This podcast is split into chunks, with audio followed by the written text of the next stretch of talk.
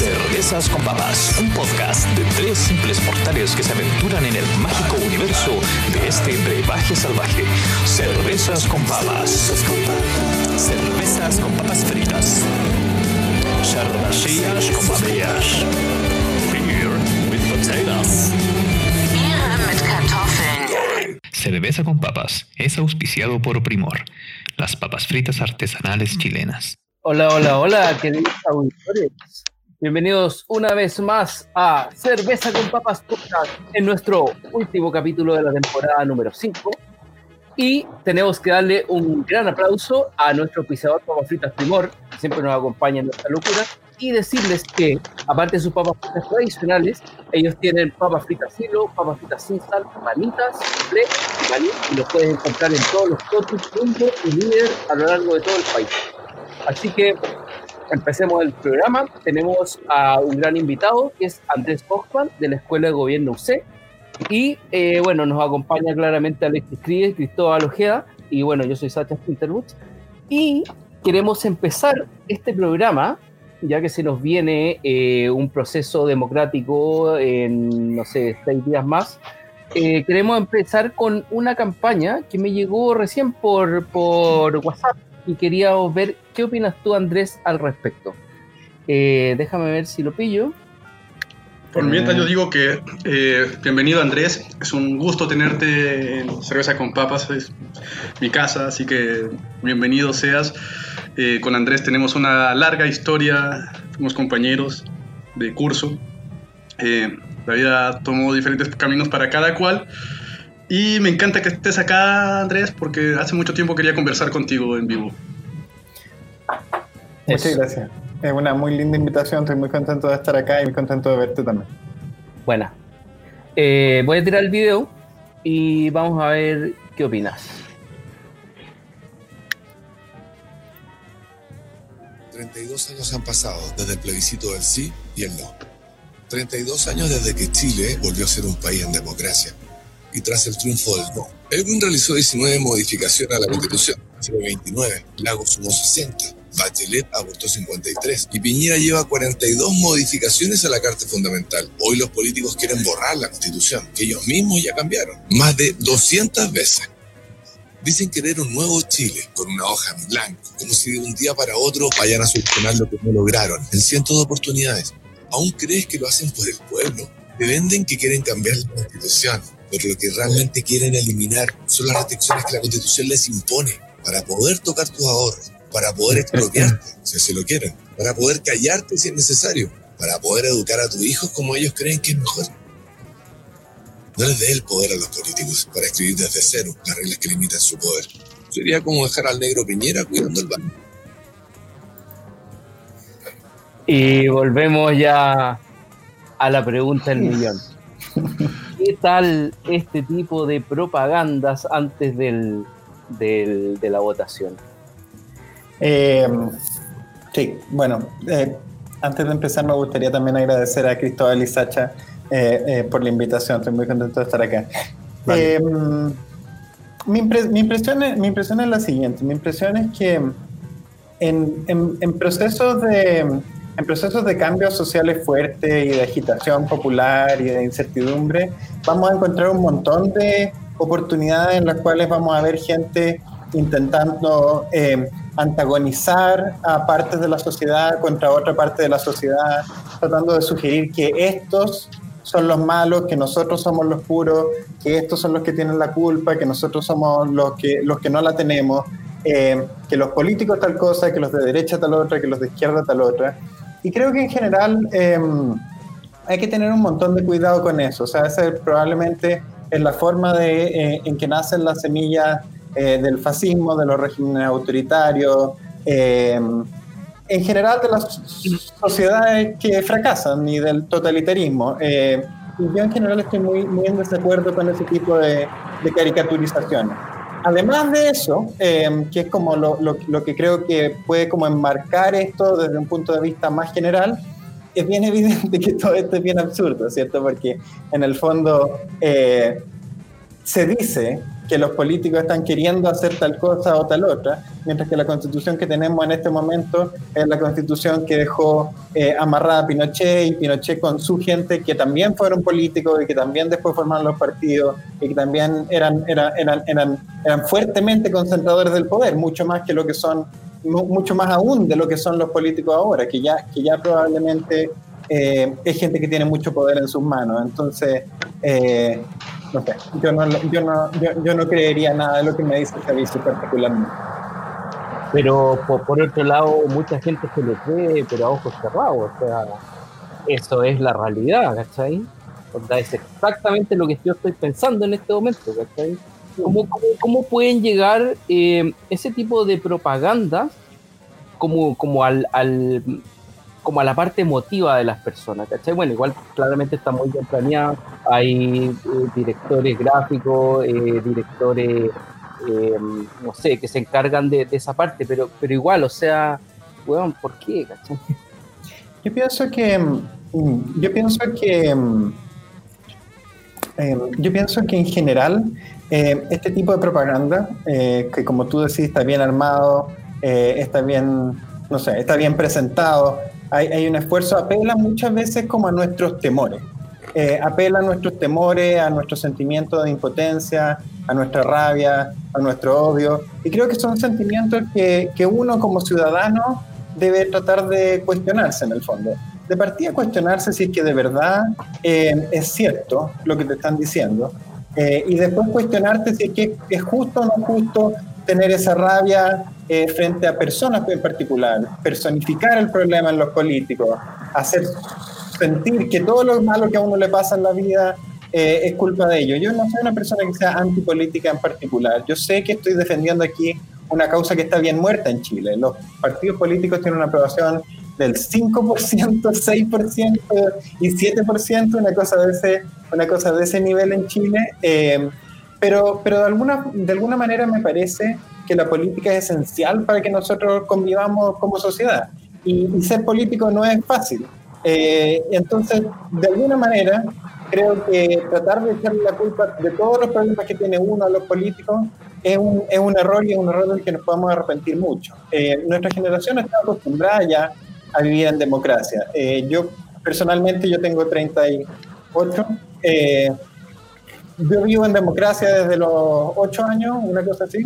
Em, entonces, para nosotros nos cuesta imaginar lo que es un régimen autoritario. Y en este movimiento, y en este movimiento popular en particular, eh, que, yo, que, yo que yo respeto mucho, em, creo que hay una cierta tendencia a olvidarse lo importante que es nuestra democracia, lo valiosa que es y lo débil que es. Eh, y es preocupante eso. O sea, cuando el, cuando el, el, el, logo, ¿cierto?, de este movimiento dice, eh, no son 30 pesos, son 30 años, ¿podría sugerir de alguna forma que los años de antes fueron mejores? Eh, y los 16 años de antes fueron años donde eh, a la gente lo arrestaban sin motivo en su casa, donde no pasaban por un juez, eh, donde había todo tipo de abusos, no, no, solamente legales, sino que además económicos, donde había altísimos niveles de desempleo, eh, donde se quemaban libros, donde se abusaba de mujeres, o sea, la, dictadura es una situación que es mucho peor que la democracia, aunque sea una democracia imperfecta, como la nuestra y como todas. Todas las democracias son imperfectas. Andrés, eh, justo qué bueno que tocas el tema, quería llevarte por ahí bueno, la democracia, claro, una democracia imperfecta. Todos sabemos que esta es una democracia eh, que no es una democracia directa para sorpresa de muchos. Esta es una democracia eh, con listas, con un sistema eh, bastante particular, por decir así que hace que el sistema de listas hace que finalmente la votación mayor pueda ser que no sea electa en una votación democrática. Puede incluso suceder casos como eh, el caso del, del diputado Winter, que salió electo con un porcentaje muy pequeño, o Florcita Motuda, Alarcón, que son gente que, que yo tengo mucho aprecio por, por ambos dos, ¿eh?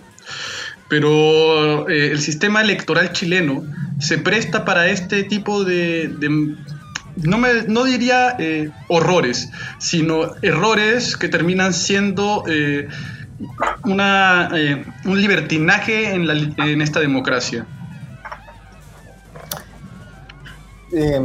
Sí, ¿quieres que te den Sí, me gustaría saber, o sea, porque en el fondo, un momento, en el fondo, eh, para que los que no sepan, eh, las próximas candidatos a eh, la Asamblea Constituyente van a tener que respetar el sistema de los partidos políticos primero, porque no, los independientes no van a poder ir por listas, van a tener que hacer listas entre independientes. Eso significa que es muy difícil. Primero, los independientes tienen que lograr un 0,4 de las firmas de donde van a ir sea, te pongo un caso, si tú eres de, Providencia, tendrás que juntar el 0,4 de tus firmas, o si eres de Magallanes, el 0,4 de tus firmas totales de la gente que votó en Magallanes, para que tú puedas ir como independiente. Pero además de eso, tu lista, como no vas a tener apoyo político, no importa si tú sacaras un 36%, porque una persona con un 18 o un 12% podrías por sistema de arrastre ser electa en vez de la persona con más votos. Ahora sí, Andrés. Sí, sí. Entiendo, un, comentario pequeño que entiendo que se modificó del 0,4 al 0,2 recientemente, pero sí, pero efectivamente se necesita un, porcentaje de voto alto. Em, déjame, déjame tocar el tema de, dos perspectivas separadas. Primero, como que lo que esto representa para una elección normal y de segundo, lo que esto representa para la elección que se nos viene ahora. En términos de la elección normal, tú lo planteas como que fuera un error del sistema. A mí no me parece que necesariamente sea un error, es una decisión eh, y que hace que el sistema no sea necesariamente peor que uno en el cual no podrían pasar esas cosas. Por ejemplo, eh, Florcita Motudo, Vinter, que salieron con muy poquitos votos, eh, salieron con esos pocos votos porque nuestro sistema lo que intenta hacer es fomentar que salgan como electas las opciones cuya ideología, cuyo partido, cuyo colectivo sacó más votos y que salgan en proporcionalidad a los votos que esos partidos y colectivos sacaron. Entonces, en el fondo lo que pasa es que, de alguna forma, el sistema lo que hace es que dice, bueno, Giorgio Jackson, ¿cierto? Sacó miles de miles de miles de miles de votos, eh, sacó una de las mayorías más altas, entonces él puede arrastrar a otros de su, de su mismo colectivo, porque en el fondo lo que hace es que dice, bueno, el colectivo de Giorgio Jackson merece, por los votos totales que sacó ese colectivo, un cierto porcentaje de los votos. A mí no me parece que eso sea necesariamente malo, porque de alguna forma fomenta, eh, fomenta premiar eh, con, como conglomerados ideológicos más que individuos. Eh, y creo que eso no es necesariamente malo y creo que puede ser algo que fortalezca la democracia más que debilitarla. no me parece que sea necesariamente un error. respecto a la Convención Constitucional, ahí creo que es un poquito más delicado el tema, porque una de las cosas que todos queríamos de esta convención constitucional era un refresco de la política que creo que, aquí sí que creo que estamos todos de acuerdo, era algo que es muy necesario. Entonces, al funcionar el mismo partido, perdón, el mismo principio, eh, para la convención constitucional, se hace como se, se, promueve en el fondo la misma idea, pero esa idea deja fuera muy rápidamente eh, a, los independientes. Cuesta mucho que los independientes salgan elegidos de esa forma y eso sí me parece que es un problema eh, y creo que de alguna forma es una de las cosas. Yo creo que hay varias y me imagino que las vamos a conversar. Eh, es una de las cosas que puede hacer que la gente se desilusione un poco de este proceso constitucional. En ese sentido, entonces, podríamos decir que el video sí tiene un grado de razón al decir que los políticos utilizaron cierto tipo de artimaña del sistema para poder eh, perpetuarse y hacer lo que quieran. Bueno, yo no estoy a favor del, del video, ¿eh? pero siempre trato un poco de cachar si, si que lo que están diciendo tiene algo de razón o no. Y de acuerdo a lo que me están diciendo, si es que ocuparon ese mismo tipo de sistema para la convención constituyente, quizás el video sí tiene razón en lo que dice, quizás si los políticos están actuando así. O sea, yo creo que los políticos em, ya sea por la razón que sea, sí, sí tomaron medidas en las cuales se, en los cuales los partidos políticos van a tener una alta preponderancia en la Convención Constitucional. Y creo que eso es algo que la gente en general no quería. Entonces, me parece que es un problema y creo que en ese sentido, ese sentido es verdad. Ahora, lo que yo veo es que mantener la misma Constitución eh, no es elegir una Constitución que no haya sido hecha por los políticos, es elegir una Constitución, mantener una Constitución que fue el, hecha por Jaime Guzmán, eh, y sus amigos y la gente que trabajaba para Pinochet. Entonces, no es como que sea la constitución que tenemos ahora sea una constitución de iniciativa popular, ni altamente representativa de lo que piensa la gente, ni nada por el estilo. Ni democrática. Ni, ni, democrática en lo absoluto, claro. Voy a hacer un, un alto para decir que hoy día eh, hice lo, que, lo que Cristóbal sugirió hace un tiempo atrás, unas bambalinas obviamente, no, no en el programa, pero estamos hablando de experimentaciones, eh, cómo combinar cerveza con distintos brebajes, distintos tónico, etcétera. Y bueno, eh, yo tenía Fernet, Fernet Menta, y eh, combiné el Fernet Menta con esta, con la Moritz, Moritz ¿cachai? Que es una cerveza de 7.2 grados, eh, está casi al nivel de una barley wine, ¿cachai? Por su cantidad de grados, que es bastante normal para una, para una cerveza como más, eh, ¿cómo se llama? Más mainstream, más, eh, bueno, eh, de las clásicas, ¿cachai? Y quedó este brebaje medio verde, ¿cachai? Que aunque se ve horrible, feo, eh, por favor no lo haga, no está tan malo, ¿cachai? Pero tiene, tiene un saborcillo a menta y combina con, con lo mejor de la de, la, de así que está bien buena y lo más probable es que esté mucho más curador que, que um, la, la, la, normal, pues, ¿cachai? Así que eso. Oye, ¿y tú, Alexis, qué, en qué estás? Mira, yo vengo a decir algo terrible. Es mi segunda cerveza austral de Patagonia. No sé si conocen, eh, ha salido esta austral Patagonia.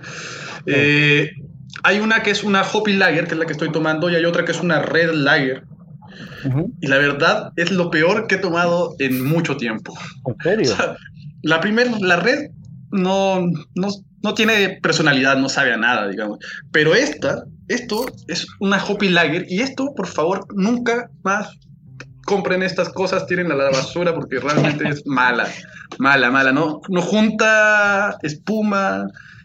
Eh, lo único, las burbujas de carbonatación está buena, pero sabes que no sabe a nada. En serio, es como tomar agua. Oye, y. Andrés, ¿tú, tú qué es que estás tomando? Sí, yo tengo eh, una Eche IPA de la cervecería artesanal Von Menzel, que es de un amigo, eh, que tiene una cervecería artesanal chiquitita en Catillo, cerca de Parral, y está en un negocio ahí, eh, en un emprendimiento de él, fomentando el turismo rural y tiene hamburguesa y, y hace una cerveza muy rica. Eh, yo todas las que he probado, por lo menos hasta ahora, me han parecido excelentes. sí. Bueno, Así, y, que, así que voy a probar esta ahora. y ¿sabéis lo bueno? Que él embotella en lata, weón. ¿Sabéis que es súper... eh, la lata Difícil. Mm. es súper difícil Sí. y la lata es uno de los, de los mejores envases que existen porque Mm. no deja pasar la luz, ¿cachai? La cerveza se conserva mucho mejor. Por ejemplo, cualquier tipo de botella siempre va, va, va a tener cierto grado como de, aunque sean café y todo, deja pasar un poco la luz, ¿cachai? Si queda como en un sector lleno de luz, ¿cachai? Y eso como al final degrada la cerveza. Mm. La lata nunca la va a degradar y, bueno, onda, que esté, que esté envasada en lata es un gran logro. Así que... Sí, no, este, este- entiendo, entiendo que él tuvo sus problemas al principio, pero este obsesivo probó miles de veces y parece que ya perfeccionó, eh, logró, logró convertirse en un maestro de, de, de- de enlatar. Sí. Bueno, Oye, Andrés, y si quisiéramos, y si quisiéramos comprar esa cerveza, ¿cómo hago para comprar esa cerveza? Su- mm, la verdad es que no sé, yo se la he encargado a él directamente, pero supongo que si uno busca con Menzel te puede, eh, te puede, te puede llevar. Entiendo que trae a Santiago, eh, pero especialmente es para la gente de la zona. Claro. ¡Ay, qué envidia! Oye Andrés, mira, eh, estamos recibiendo comentarios que los voy a poner aquí para que los leamos. Dice Maximiliano Cerecea, dice, hubiese sido mejor armar un proyecto de CPR y votar por ella, o era mejor votar por un papel en blanco. Mm. Eh, es una pregunta difícil. ¿ah? Eh, bueno, yo creo que este proyecto, este- el- el- la forma en la que se hizo esto, tiene la gracia que vamos a tener toda la posibilidad eh, de, de aprobar o rechazar lo que se haga al final. Pues hay un plebiscito de salida eh, al que todos vamos a tener acceso. Y, y- y yo creo que hay un riesgo en todos estos procesos. O sea, quizás no salga una cosa que. Yo, yo, yo, yo, yo, soy, yo voy a votar a prueba, lo puedo decir acá. Eh, eh, me- tengo un cierto entusiasmo incluso por el proceso, un cierto, una cierta esperanza y optimismo por el proceso, pero puede salir algo que sea un desastre, pues si que en todas estas cosas hay riesgos, de repente el factor humano no resulta bien, se pelean todos, no alcanzan a sacar algo decente, y bueno, podremos rechazarlo al final nomás. Esto aquí- justo... Perdón, adelante. Eh, aquí Julio Carballo dice, si pensamos en el resultado del fin de semana, está, está definido por el apruebo. ¿Cómo ven el resultado del plebiscito de salida? Considerando que la regla del dos tercios va a generar un documento muy simple y minimalista. Eh, sí, mi, mi, mi, digo yo mi opinión o alguno de ustedes. Por favor, adelante. Sí, no, sí mi, mi, opinión es que yo tengo la esperanza, la verdad, de que, de que, el, de que el documento final no sea necesariamente tan evidentemente simple eh, y minimalista. Lo que pasa es que la, entiendo que la, la, convención constitucional, si es que fuera eso lo que gana, tiene que ponerse de acuerdo aún de las reglas con las que va a operar. Entonces no podemos saber y predecir tan directamente cómo va a ser el resultado del proceso, ¿verdad? Pero entiendo que la regla de dos tercios fundamentalmente sirve eh, para, para, el, para, el, final. Y espero que eh, dentro de la convención sean capaces de ponerse de acuerdo y negociar algunas cosas. Yo soy, yo tengo, yo soy muy optimista respecto a nuestra, nuestras posibilidades como de entendernos como personas y ser humanos y participar en política y lograr cosas mejores a partir de eso. Entonces, espero que esto sea una oportunidad para que no sea simplemente eh, tirar a matar las propuestas de todos y que terminemos con un papel que sea básicamente nada, sino que sea la oportunidad de encontrarnos entre todos, como chilenos, y pensar en el país que queremos. Y lograr entender que uno tiene que ceder cosas para incluir otras. Eh, es poco el tiempo que tenemos, entonces quizás yo estoy errando de ser excesivamente optimista, pero, pero, pero, pero veamos si es que, si es que sale algo así. No, eh, hay algo que, que, te ha caracterizado desde que yo te conozco, Andrés, perdón que meta dar algo íntimo, pero siempre has sido una persona muy optimista. Mm. Eh, mm. Yo, por el contrario, creo que no lo soy. Eh, no, no porque no sea optimista, sino que tengo un realismo eh, ascético, por decirlo así. Mm. Un realismo magro, crudo. Eh, lo que yo no temo, pragmático, sí, o sea, no, no, no, no, tengo un problema en decir lo que voy a decir ahora. Tengo mucha, tengo mucha fe en el proceso constituyente, Andrés. Sin embargo, el proceso constituyente no va a resolver procesos que están enquistados en una sociedad a nivel cultural. Y pensando de esta forma, eh, creo que no importa lo que tengamos en, eh, la Constitución, no creo que no importa este eh, segunda votación de salida. Creo que muy probablemente esta gente, incluyéndome, no nos contentemos con, con, esta Constitución y te lo digo abiertamente. Eh, mi fin no es una nueva constitución, nunca lo fue. Mi fin es mm, una cosa mucho más grande, es una transformación sociocultural. Y creo que la constitución, esta constitución llegó tarde y que la nueva constitución probablemente vaya a llegar tarde también para estos cambios sociales. ¿Cuál es tu, ¿cuál es tu idea de esto? Sí, dime, eh, Sacha. Es todo. El cambio sociocultural, una constitución eh, no influye en el cambio sociocultural una vez que se implementa.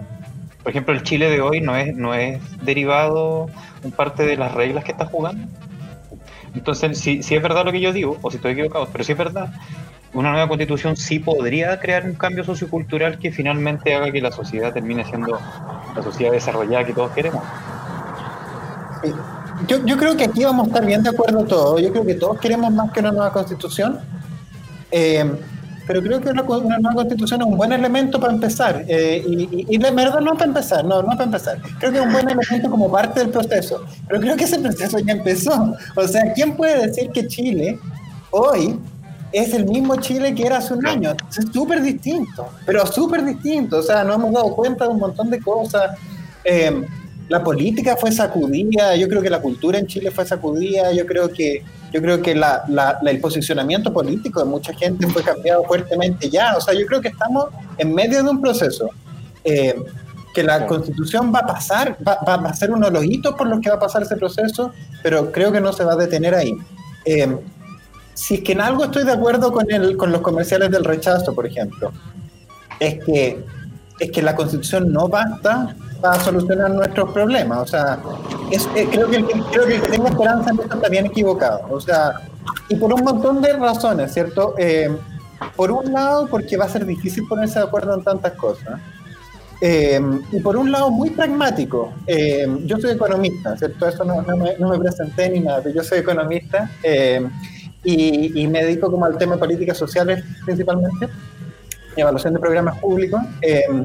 Y, y, yo creo que una de las cosas importantes es que, es que siendo súper realista, los cambios sociales grandes, especialmente los que tienen que ver con prestaciones económicas, requieren crecimiento económico. requieren eh, que la economía ande bien, requieren presupuesto público, requieren una forma sustentable de financiarlo.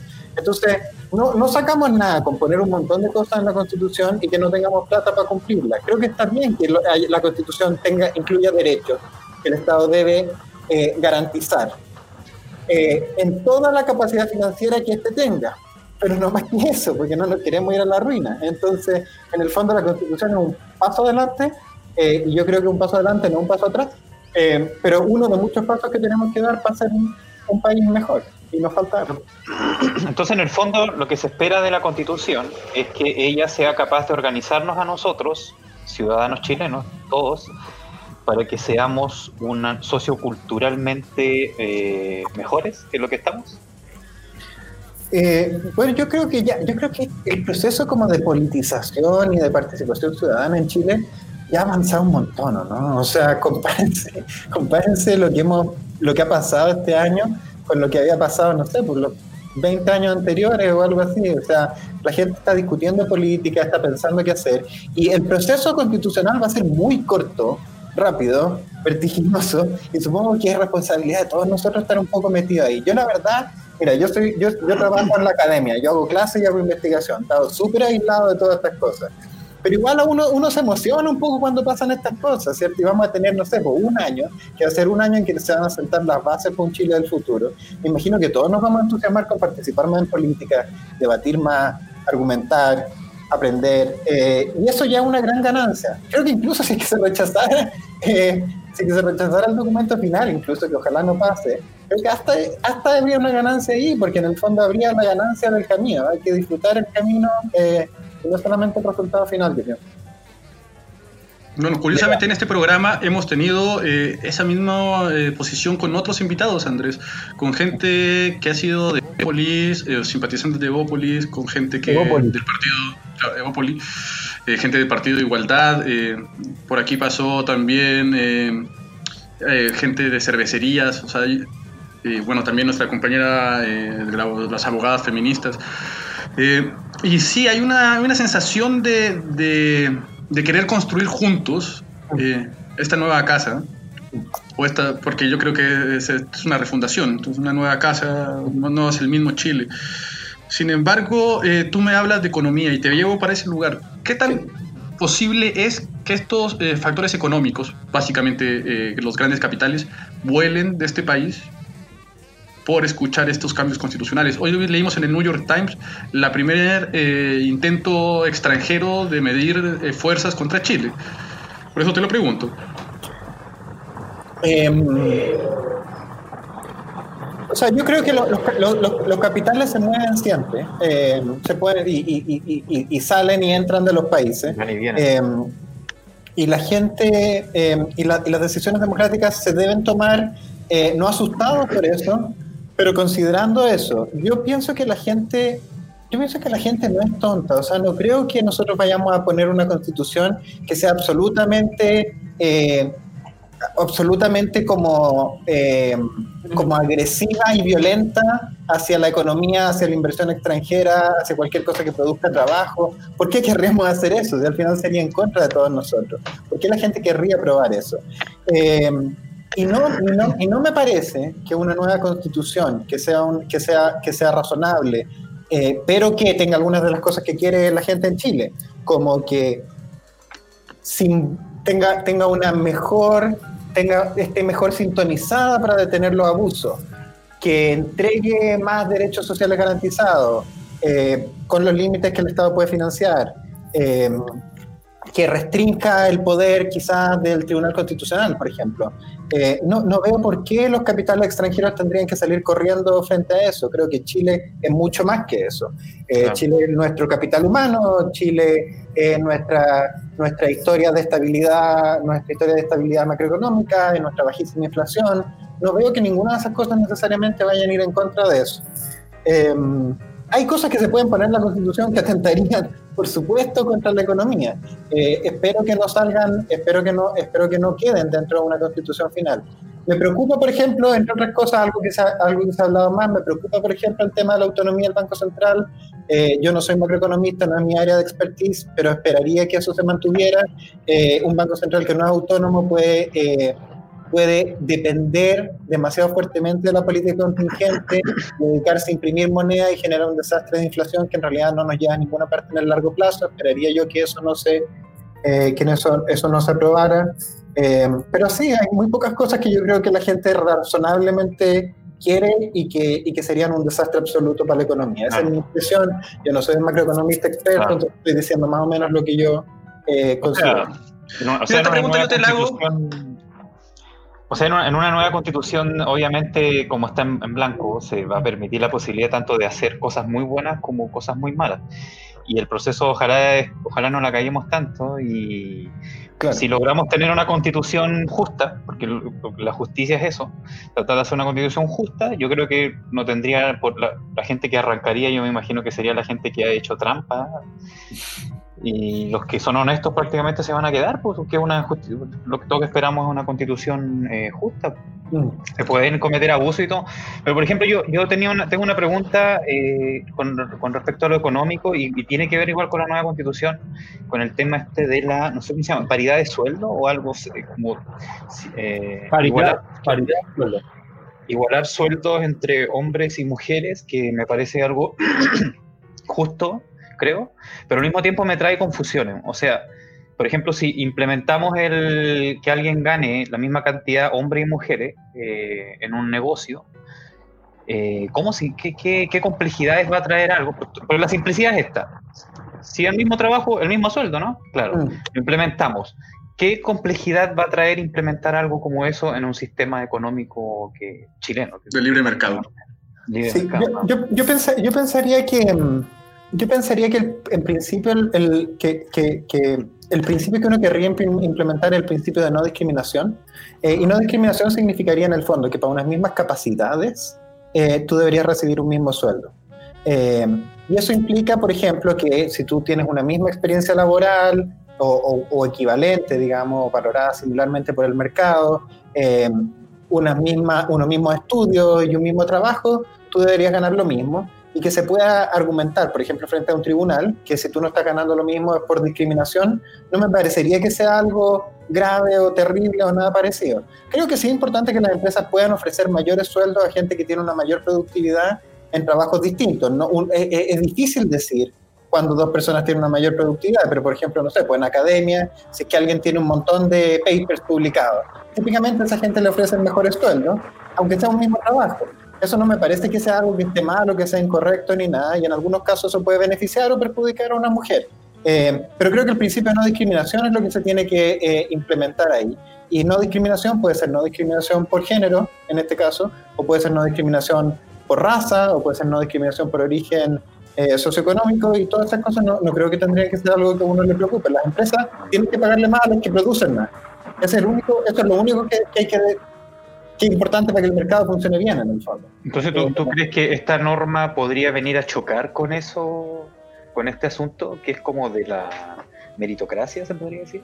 No, yo pienso, no yo pienso, que una norma de no discriminación, al contrario, debería ser una norma de no discriminación, eh, debería generar que las empresas paguen según la productividad, que es como el mercado debe funcionar. No debería ser contrario a eso. Lo que es contrario a eso es pagarle más o menos a alguien solamente porque te cae bien, ¿cierto? O porque claro. es hijo de alguien o porque es hombre. Eh, y eso no está bien. Perfecto. O sea, ¿tú estás de acuerdo, por ejemplo, que se pueda eh, poner un sueldo eh, fijo a los diseñadores? Pongamos, yo soy diseñador. Eh, inicialmente, yo, yo, tengo esta, esta, confusión. Por ejemplo, yo no, gano 500 mil pesos al principio y llega otra chica, ganamos los dos 500 mil pesos al principio. Todo bien, ¿cierto? Pero pongámosle que hay una chica que lleva, que está antes en, la, en el trabajo. Eh, yo entrando recién al lugar, yo no puedo ganar, y ella tiene el mismo puesto que yo, es diseñadora, es lo mismo. Diseñador trabajamos es lo mismo, pero ella lleva un año. Eh, no, va, no va a traer, no va a chocar con eso. Es que no deberían ganar lo mismo, o sea, yo no, yo no obligaría que las empresas pagaran lo mismo por, siempre por los puestos de trabajo, porque dos personas en el mismo yeah. puesto de trabajo pueden tener distintos niveles de productividad. Si es que ella, por ejemplo, tiene más experiencia eh, que los demás, Entonces eso es válido que, se, que el mercado lo pague extra, creo yo, súper válido. O más estudios, o, o algo que en el fondo sea comprobable, que genera más productividad. Claro. Pero si tú le pagáis más a alguien solamente porque esa persona es hombre, eso no me parece que esté bien. claro. Y eso hecho, No, es pésimo eso, de hecho. Andrés, justo eh, te- es una pregunta complicada la que te voy a hacer, pero sé que en la escuela de gobierno, no sé si hay casos, pero sí sé que en la UC hay casos bastante fuertes con el tema de eh, abusos eh, de profesores, es- se crearon protocolos de, de Sí. contención para, la- para apoyar a las mujeres. Esto es bastante relativamente nuevo, Sí. lo cual me llena de atrocidad, o sea, es, una- es impensable que sea nuevo, pero que eh, yo sé que dentro de la academia se ha protegido a- en el fondo a estos, a estos personajes nefastos. ¿Cómo podemos, volvemos a, porque esto también es un tema súper profundo, o sea, el, la- el encubrimiento en este país, la teoría del encubrimiento en este país es una cultura, o sea, el carabinero se encubre, eh, la es- iglesia encubre, los militares encubren, eh, las universidades encubren, o sea, realmente eh, el tema de la paridad, de la, de- de la justicia, eh, de la no discriminación, eh, no puede ser un acto de buena fe. Tiene que ser algo que sea necesariamente vigilado. Mm. Entonces, por eso te pregunto, ¿cómo en la escuela de la UC, cómo has visto tú este proceso con estos nuevos protocolos de, de- de ayuda para las compañeras, de ayuda y contención para, eh, para problemas? Sí, yo la verdad es que te puedo, mira, yo sé de casos de casos de abuso grave en universidades de Estados Unidos, por ejemplo, que han salido en la prensa y todo.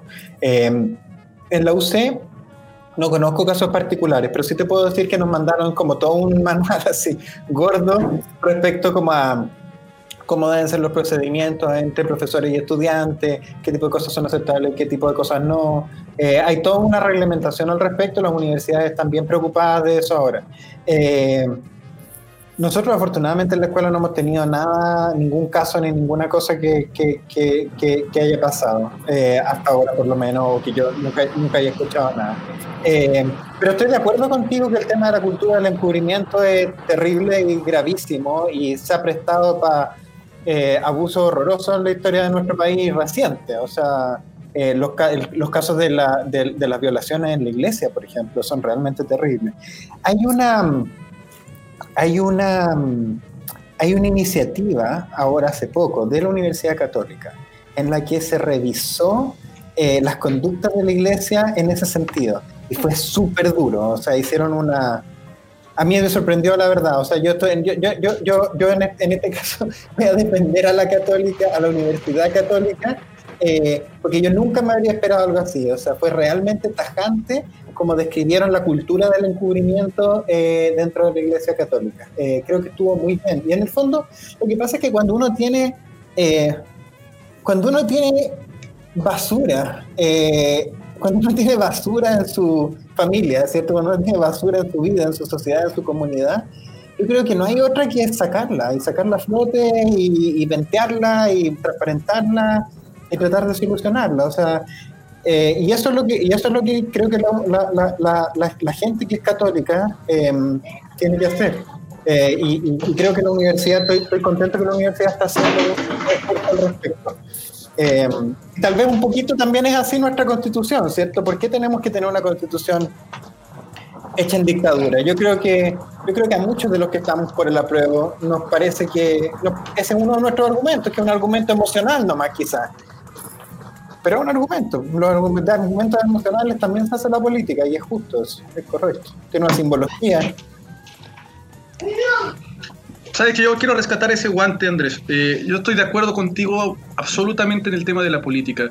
Eh, yo también soy militante de un partido. Hago política, no solamente en el partido, sino que yo creo que soy un ente político.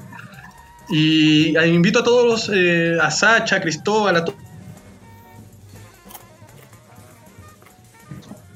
Justo cuando nos están toda la gente que está escuchando, o sea, pertenecer a un partido político o... ¡Ay, Te me caí! ¡Volví! Te, te perdimos un segundo, te perdimos. La... Sospecho de Lani, pero no digo nada. Ah, lo dije en voz alta, perdón. Eh, bueno, eh, participar en un partido político, ser una, eh, participar en tu junta de incluso en tu junta de clase, o sea, entre tus compañeros, ir a, tu barrio, participar en asamblea de barrio, incluso eh, mantenerte al contacto de tus vecinos por chat es hacer política. O sea, realmente la micropolítica eh, es una posibilidad que no hemos tocado en, este programa, pero porque estamos centrados en el tema constituyente.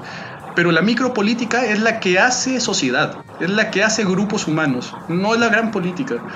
Y eso es la que yo reclamo y, llamo a todos a, sumarse a esa micropolítica, ¿no? O sea, como dice Andrés, o sea, si tú estás en la universidad católica, revisa tu universidad, ¿no? Revisa qué está pasando con el tema del acoso, revisa qué pasa con el tema del abuso, eh, involucrarse personalmente con, con, con, esas causas y buscar en tus propios núcleos es hacer política, ¿no?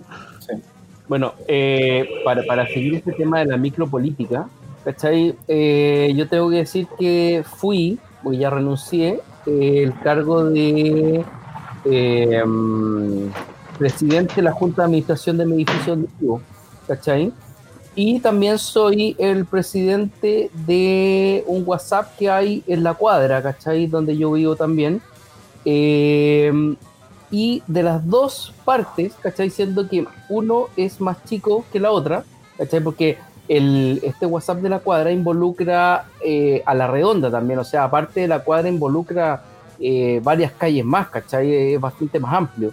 Y dentro de ese, eh, el ambiente es mucho menos, como decirlo así, poisonous, ¿cachai? Que ah. el del, el del mismo edificio, que weón, son demasiado. De hecho, yo renuncié al cargo de presidente de la Junta de Administración por lo mismo, porque eran, eran demasiado venenosos todos, ¿cachai? Y me voy al, al de la cuadra y son un amor, pues, weón, ¿cachai? Y son caletas de weones más. Entonces ahí, ahí me, pregunto, ¿cachai? Anda, em, desde, lo, desde lo parte de lo micro a lo más macro, ¿cachai? Y si una comunidad es, es así venenosa, ¿cachai? ¿Cómo se escala todo eso hasta llegar a un gobierno de, un estado, ¿cachai? Y esa weá me, a mí me preocupa mucho, ¿cachai? Porque de los chicos se escala a lo grande, weón. Entonces, yo, yo, yo lo veo así como medio, medio desastroso todo el, este asunto. ¿sí? Yo, a, mí me parece, a mí me parece que lo que dice eh, lo que dicen los dos está muy relacionado, porque en el fondo Alexis como que rescata, eh, Alexis como que rescata como esta interacción como persona a persona. Eh, mientras que lo que tú estás diciendo, Sacha, es fundamentalmente interacción como, bueno, esta del, del, barrio por lo menos, es como más bien a través de redes sociales. Eh, y yo creo que las redes sociales están jugando un papel gigante eh, un papel gigante ahora en, en, política y en nuestra convivencia en sociedad. Más ahora en pandemia, donde básicamente estamos todos encerrados o hemos estado muchos meses encerrados, es difícil salir y lo que tenemos para hacer política eh, son las redes sociales, eh, que ha tenido un montón de influencia también durante este proceso y van a seguir teniendo.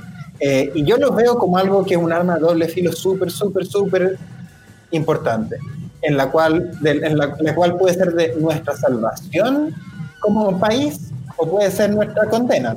O sea, por ejemplo, el proceso constitucional, si va a durar cuánto, nueve meses, alargable a doce, eso es lo que, eso es lo que está eh, previsto.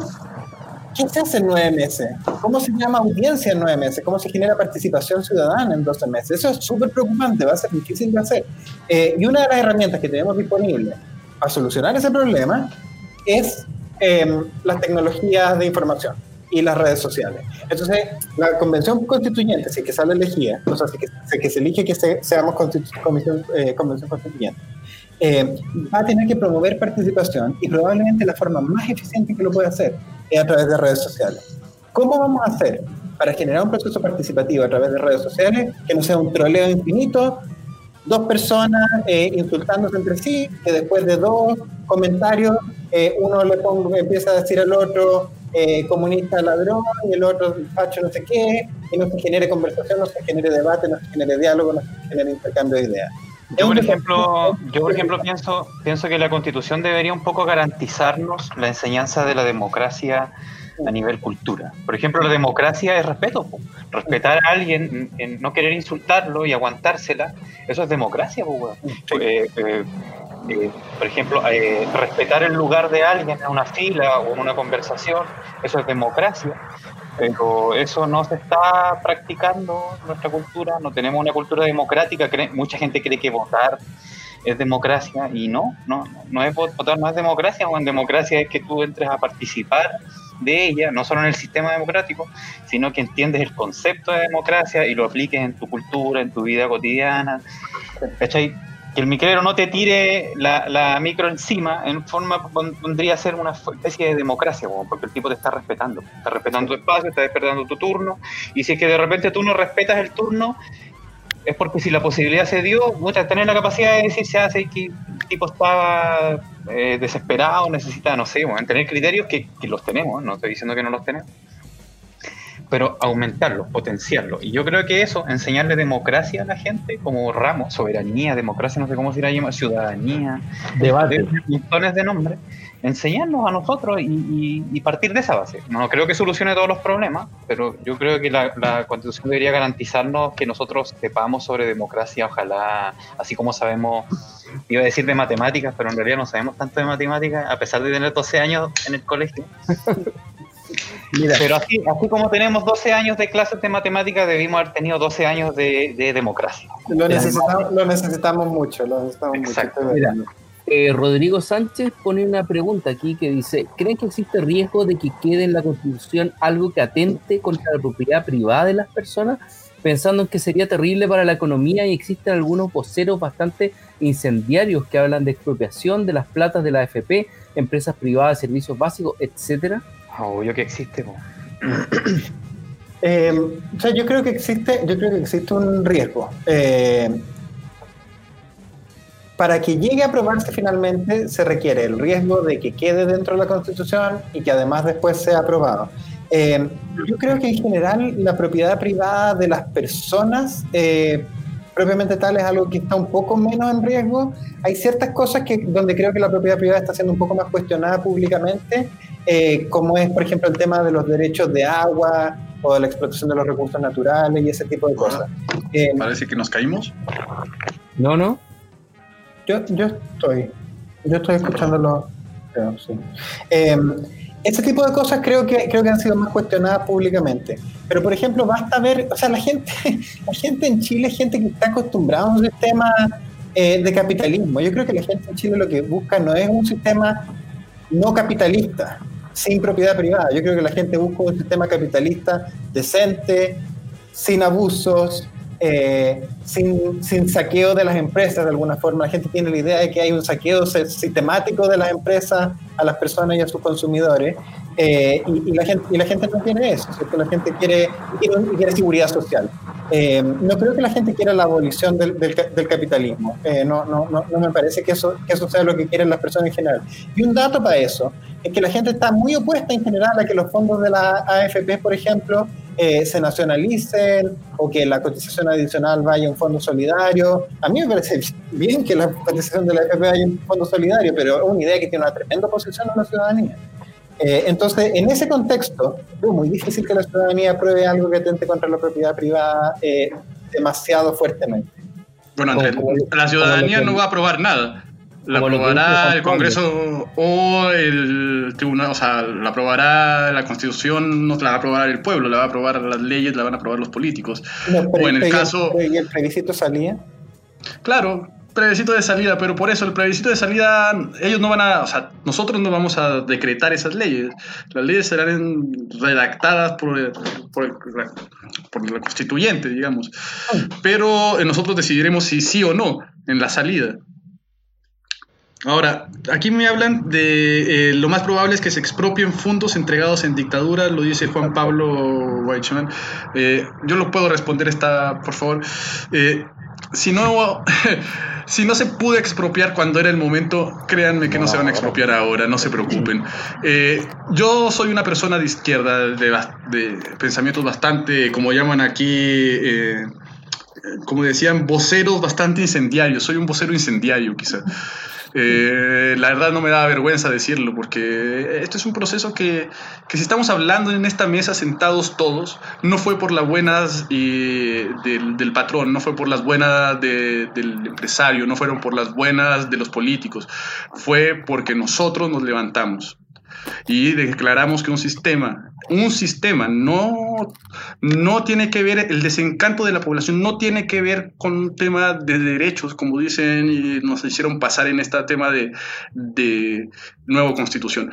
Tiene que ver con una refundación del país, tiene que ver con un sistema económico que colapsó y que llegó hasta el final, y con una clase política que además se mantuvo en el poder a costa del mismo pueblo y de la misma sangre. No recordemos que el 18 de octubre en este país hubieron muertos y que Sebastián Piñera en este momento está gobernando con sus manos en sangre.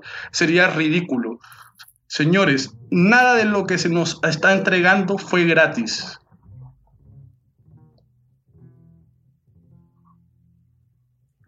Claro, tiene sentido lo que... Esto es terrible. Esto es terrible. Estamos viviendo una época de crisis y convulsión social en la que.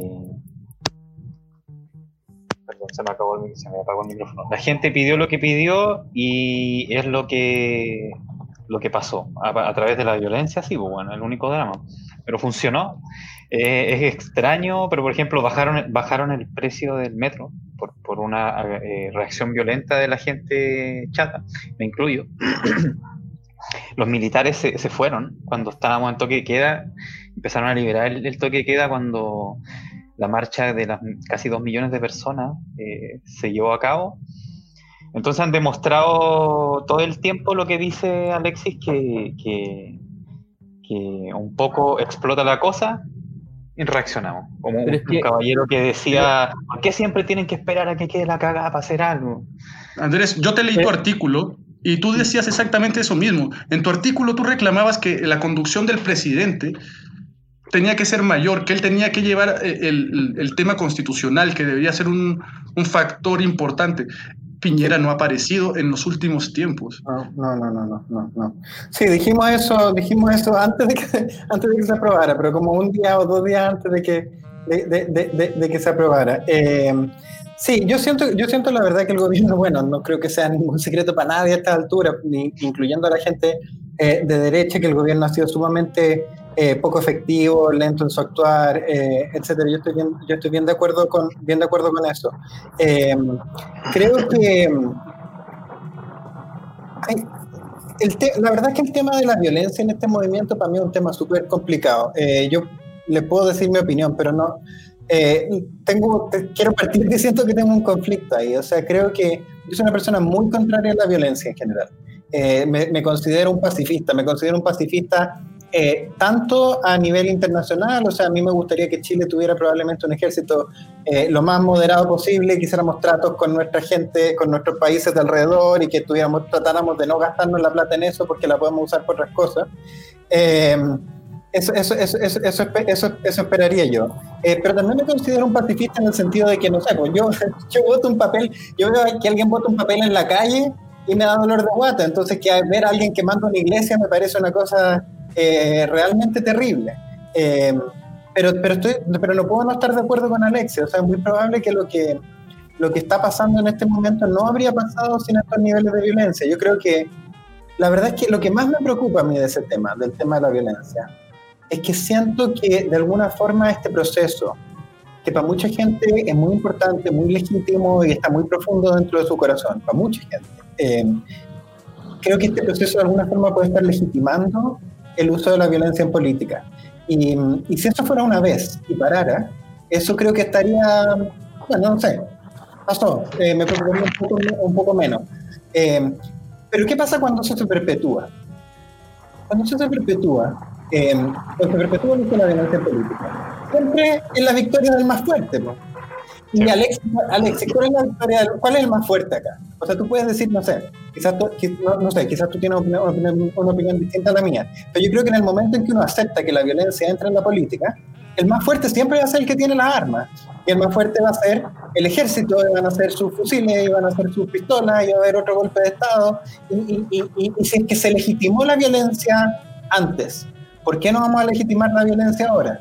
Entonces, yo tengo una posición bien inflexible con eso. Eh, yo, yo, yo, a mí no me gusta que se use la violencia política. Esa es una de las cosas que me han amargado, la verdad, de, esta, eh, de este proceso eh, revolucionario, en el fondo, que vive Chile. que me ha costado un poco más simpatizar con él y, lo, apoyo, pero, pero me, ha, me ha costado un poco ser feliz de lo que está pasando. La respuesta visceral que ha tenido la sociedad chilena, visceral, visceral. No, porque, porque, uno ve imágenes, porque, uno ve imágenes, de odio todo el día, uno ve imágenes de odio y de violencia todo el día. Por ejemplo, acá. Pero la historia ha mostrado lo contrario, la historia ha mostrado que, que, que el cambio radical siempre va unido de la mano con violencia, ¿cachai? Como lo que dice Álvaro, mira, cacha lo que dice Álvaro, dice, sin pues, sangre no hay cambio, la historia siempre ha sido así. De hecho, él está tratando de justificar eh, la violencia eh, como un fenómeno histórico, como una tía que yo decía, siempre ha sido así, nunca va a cambiar, pero él está, su argumento está inválido igual porque eh, si la historia nos está demostrando que la violencia trae cambios, pero trae mucha violencia y mucha destrucción, no sirve como herramienta para seguir produciendo cambios, pues bueno, hay que buscar otras, así como los inventores, como el que inventó la penicilina, la descubrió sin siquiera quererlo, podemos descubrir nuevas maneras, basta de violencia, basta de salvajismo, basta de, revoluciones que destruyen para poner otro sistema encima. Está equivocado nuestro amigo Mira, yo voy a. Yo voy... el sistema límbico, weón. Soy súper ignorante, pero el sistema límbico, weón. es como hecho un zombie, weón. Me suena que, me suena que, me suena que es biólogo el, el, el tal Álvaro que sale ahí. algunos los conocemos. Saludos, Ororo. De hecho, ha sido así. Históricamente ha habido destrucción y los cambios han sido muy, muy a la mano de la destrucción. sí, dale, Alex, perdón. Mire, no es por ser marxista, pero tendré que decirlo.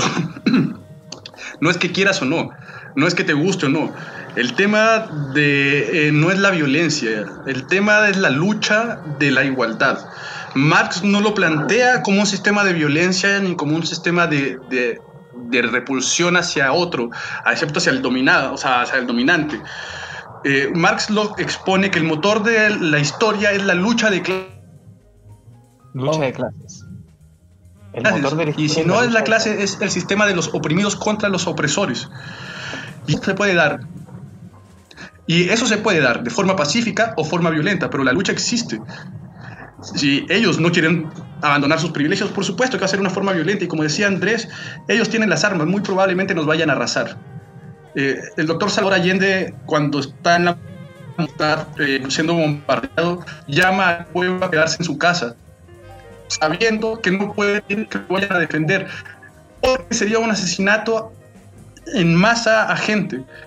Es lo mismo que yo estoy diciendo, ¿no? La violencia no tiene que ver con, eh, con este fenómeno. Nosotros estamos en una lucha, un derecho igual. Si, si se antepone la violencia, no es por culpa de nosotros.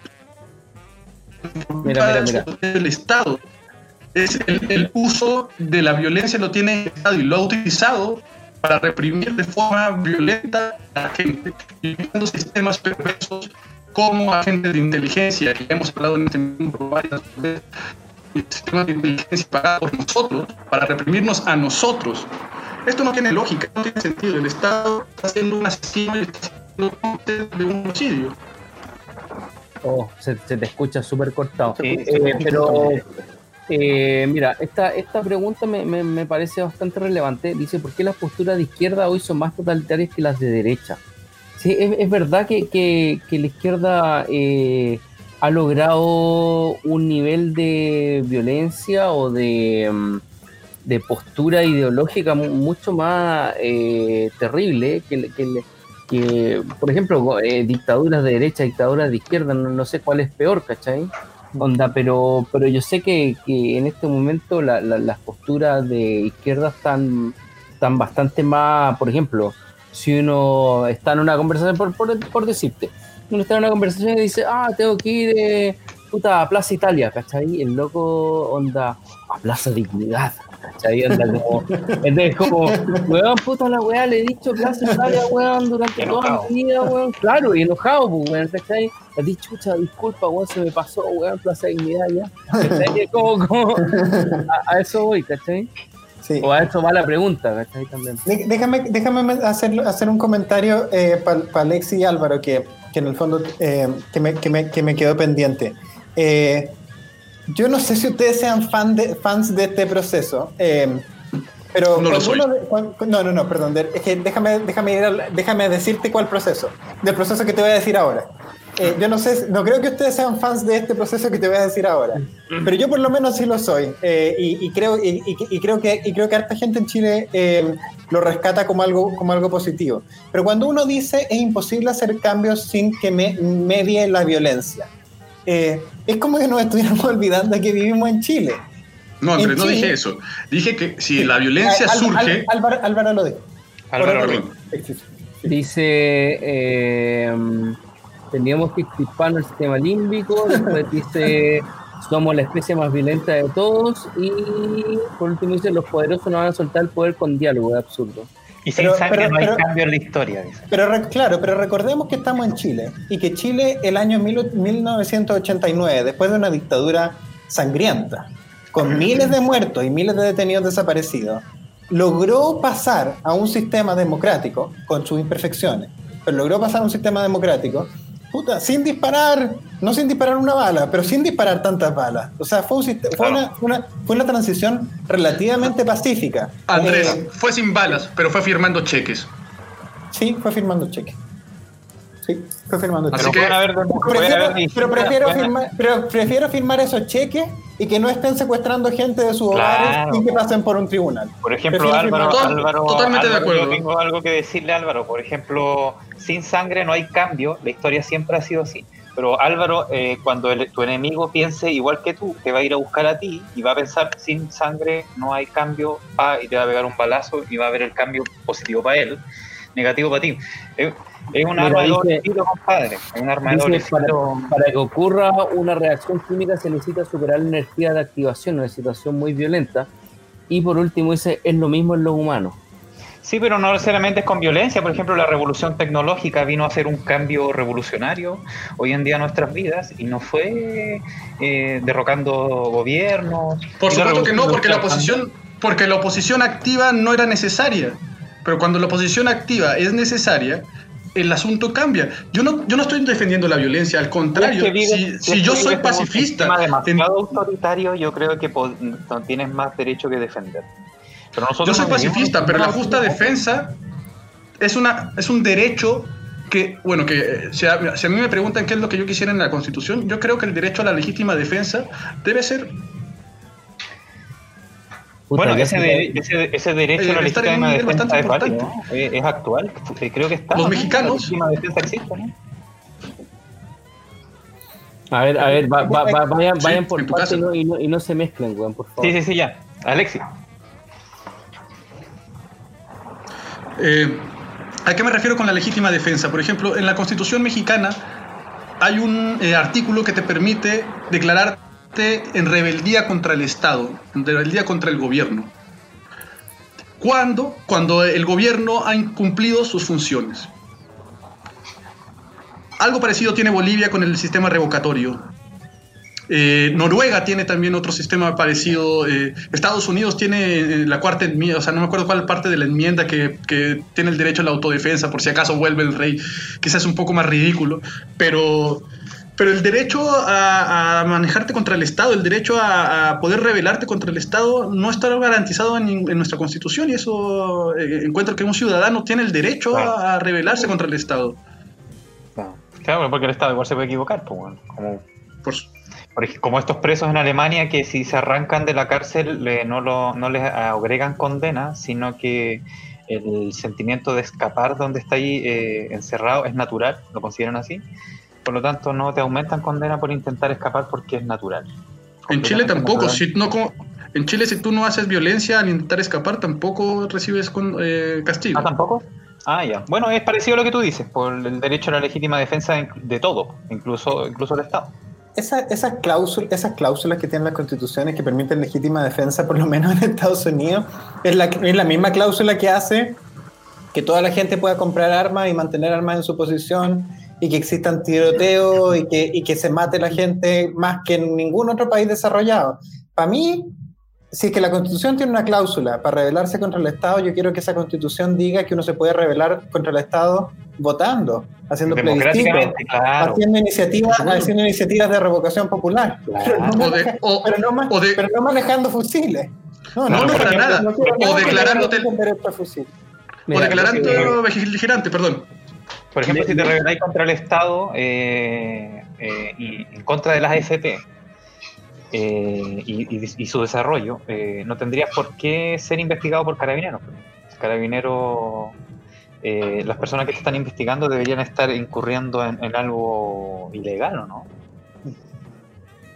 En este momento sí. Mira, Leo Rubio dice, es el segundo amendment que no tiene nada de ridículo. Si lo lees te darás cuenta que si es que en algún momento existe un gobierno tirano. O sea, yo sé que suena horrendo. Yo soy un pacifista y creo que, eh, eh, primero que nada, el ejército, soy una de las personas en este programa que ha abogado que el ejército de Chile y todos los ejércitos deben desaparecer. Son un lastre de, siglos menos iluminados. Pero una cosa es que el ejército desaparezca y otra cosa es eh, que el ciudadano quede indefenso ante el Estado. La diferencia con la enmienda, la segunda enmienda norteamericana con la, con la mexicana, es que la mexicana eh, te da derecho a rebelarte contra el Estado. No es lo mismo. Uno puede declararse en justa, aparte, en justa rebeldía contra el Estado. Y eso, eso sí que es importante, porque significa que los poderes del Estado pueden mantenerse independientes y aún así el ciudadano radica el poder en él, no pierde ese poder. En todo lo demás, el ciudadano pierde ese poder, pierde el poder de la defensa y se le entrega al Estado, se le entrega porque supuestamente va a ser un uso considerado de la fuerza, pero ah, la verdad es que no lo ha hecho. Bueno, sabéis que Gabriel Salazar siempre comenta un asunto de la soberanía, del poder soberano, y dice eh, que los políticos se les manda con un mandato, se les envía, se les vota con un mandato. Pongámosle que yo en mi comunidad tengo un problema, nuestra comunidad pequeña, un pueblo de 20.000 habitantes, tiene un problema o varios. Elegimos a la persona que, es, que nosotros consideramos que es capaz de ir a pelear por esos problemas en el Senado. es lo que comenta Gabriel Salazar. Y si es que estas personas no eh, llevan a cabo el mandato, no lleva, claro, no llevan a cabo, el mandato por el que fueron elegidos, son revocados y elegidos por otra persona que vaya a luchar por la misma pelea. Estoy diciendo que eso sería como la solución del problema. Pero eh, garantizar eh, la participación soberana es, yo creo que mínimo para una manera eh, para que no sigamos teniendo estos problemas y no tengamos la necesidad de rebelarnos contra ningún sistema. Pues, porque ¿de qué manera te rebeláis contra un sistema? ¿Violentamente? No necesariamente. Em, Andrés, em, dime los últimos comentarios que tengas de esto y después yo te quiero llevar por una cosa nada que ver con lo que hemos estado hablando, que también es parte como de, nuestro hilo conductor del programa, que tiene que ver con películas y series.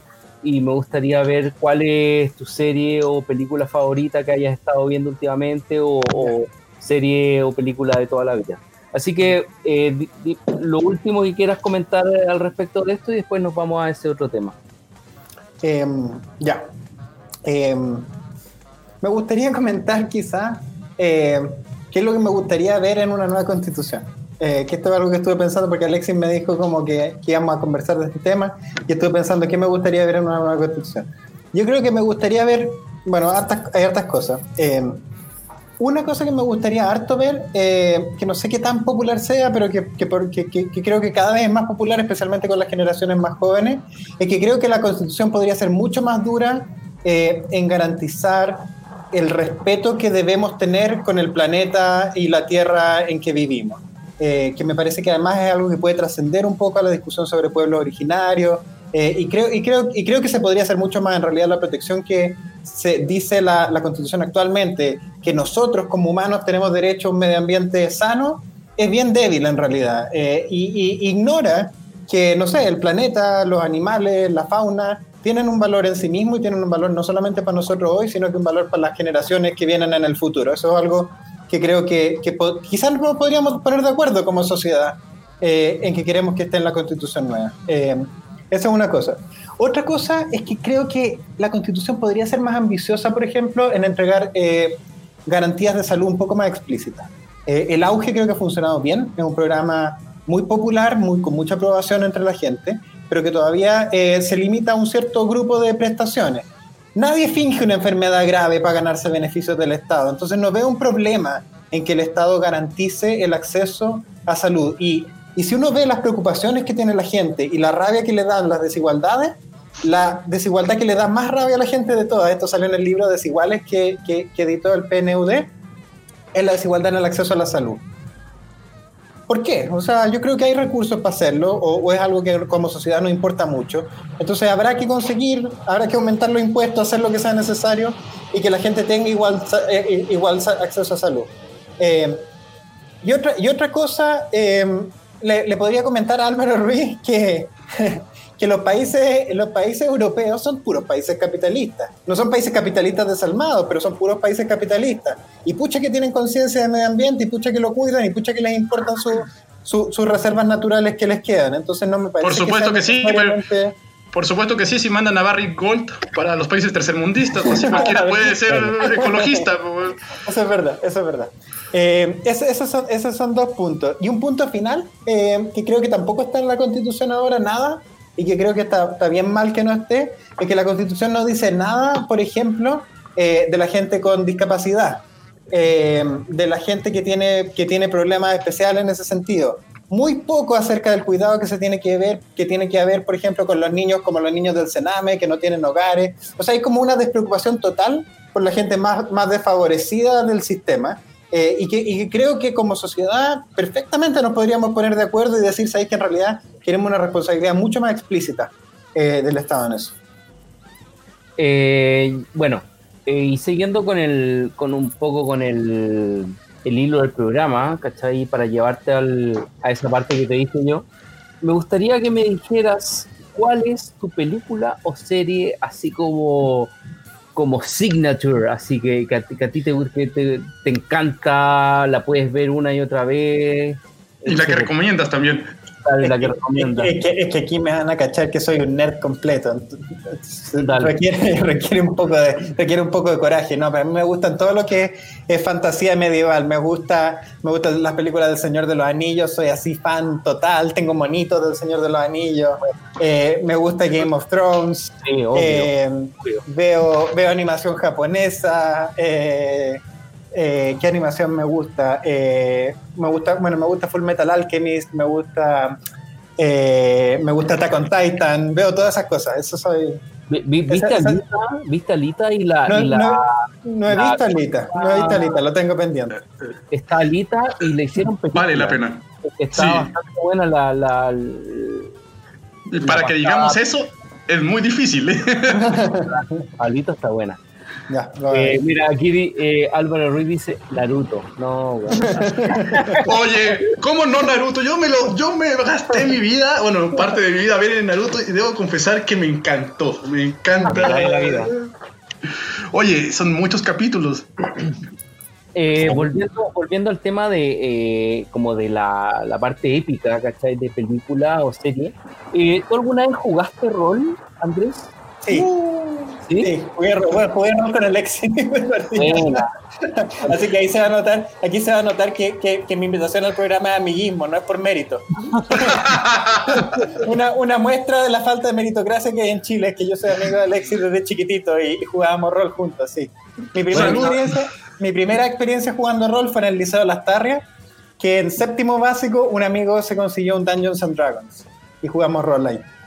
Qué maravilla, época, qué maravillosa época. Maravillosa, maravillosa. yo partí maravillosa. con, Bueno. con Dungeons and Dragons en el, yo diría como en sexto o séptimo de, de básica, ¿cachai? Del colegio con unos amigos. No, y no solamente eso, Andrés, viejo, Andrés es un jugador de Magic que de Pro Tour. Sí, Ah, pro, bueno. Fui profesional, fui profesional. Mira, Al- Álvaro Ruiz dice, yo jugué también con el Lexi Hoffman Roll. Sí. Sí. Todavía hay mesa abierta, ¿eh? Yo todavía tengo todas las mesas, tengo dados, muchachos. Cuando ustedes quieran, jugamos. Yo, yo también tengo dado, bueno, ahora estoy retomando un juego de cartas del universo de Lovecraft que se llama Mitos de Cthulhu, que yo coleccioné en los años Muy 90. ¿cachai? Excelente juego y lo encontré ahora en la casa de mi mamá y me lo Bueno. traje y estoy jugando como, como no tengo nadie con quien jugarlo, estoy jugando la versión solo play Mm, es bastante bueno. Al final te enfrentas con los monstruos en vez de enfrentarte con otro investigador, ¿cachai? Pero está bastante entretenido. Sí, no, los mitos de Lovecraft son, son también una de las cosas que más me gusta eh, leer, sí. Estoy- he, estado, he estado tratando como de actualizarme, de hecho, y, y- y estar seguro que leí todos los, todos los de los mitos de Lovecraft. Bueno, a- aparte de eso, yo, yo también fui, fui Dungeon Master de, o Roll Master de, de Cthulhu, eh, entonces, claro, estamos dentro de, de- de ese universo del juego. No, no recibí, no, no recibí, no recibí burla pública, aquí estamos todas las mismas, tenemos todos los mismos Sí. pecados acá. Obvio. Sí. Con decirte Oye. que mi última miniatura la compré hoy. sí, y tengo, no sé, 30 o 40 que tengo que pintar ahí. Están todas grises. Eh, Bueno, bueno, con, con, con, con- con Ororo, Alexis y el, y, el, y el inmortal Felipe Paso también jugábamos rol. Yo a Felipe lo he visto. y- esa. Oye, Andrés, eh, bueno, estamos ya en la hora y gracias por estar en nuestro programa. eh, Súper agradecido de todo lo que has dicho. Y bueno, eh, invitadísimo a, a cuando retomemos como esta nueva franja como política, ¿cachai? Quizá después de ya todo el proceso, ¿cachai? Un tiempo más, porque la próxima temporada ya lo vamos a centrar más en, en- lo que nos compete, ¿cachai? Que son cervezas artesanales y esto, ¿cachai? Pero claro, siempre estamos abriendo. De hecho, la, la temporada 2 tuvimos también, cuando fue el estallido social, una temporada completa de estallido social, ¿cachai? Y, tuvimos invitados eh, que se la jugaban por. Entonces, eh, ahora estamos en la misma y claro, invitadísimo pa- para una- un nuevo proceso que, que se puede venir a futuro. Así Muchas que gracias.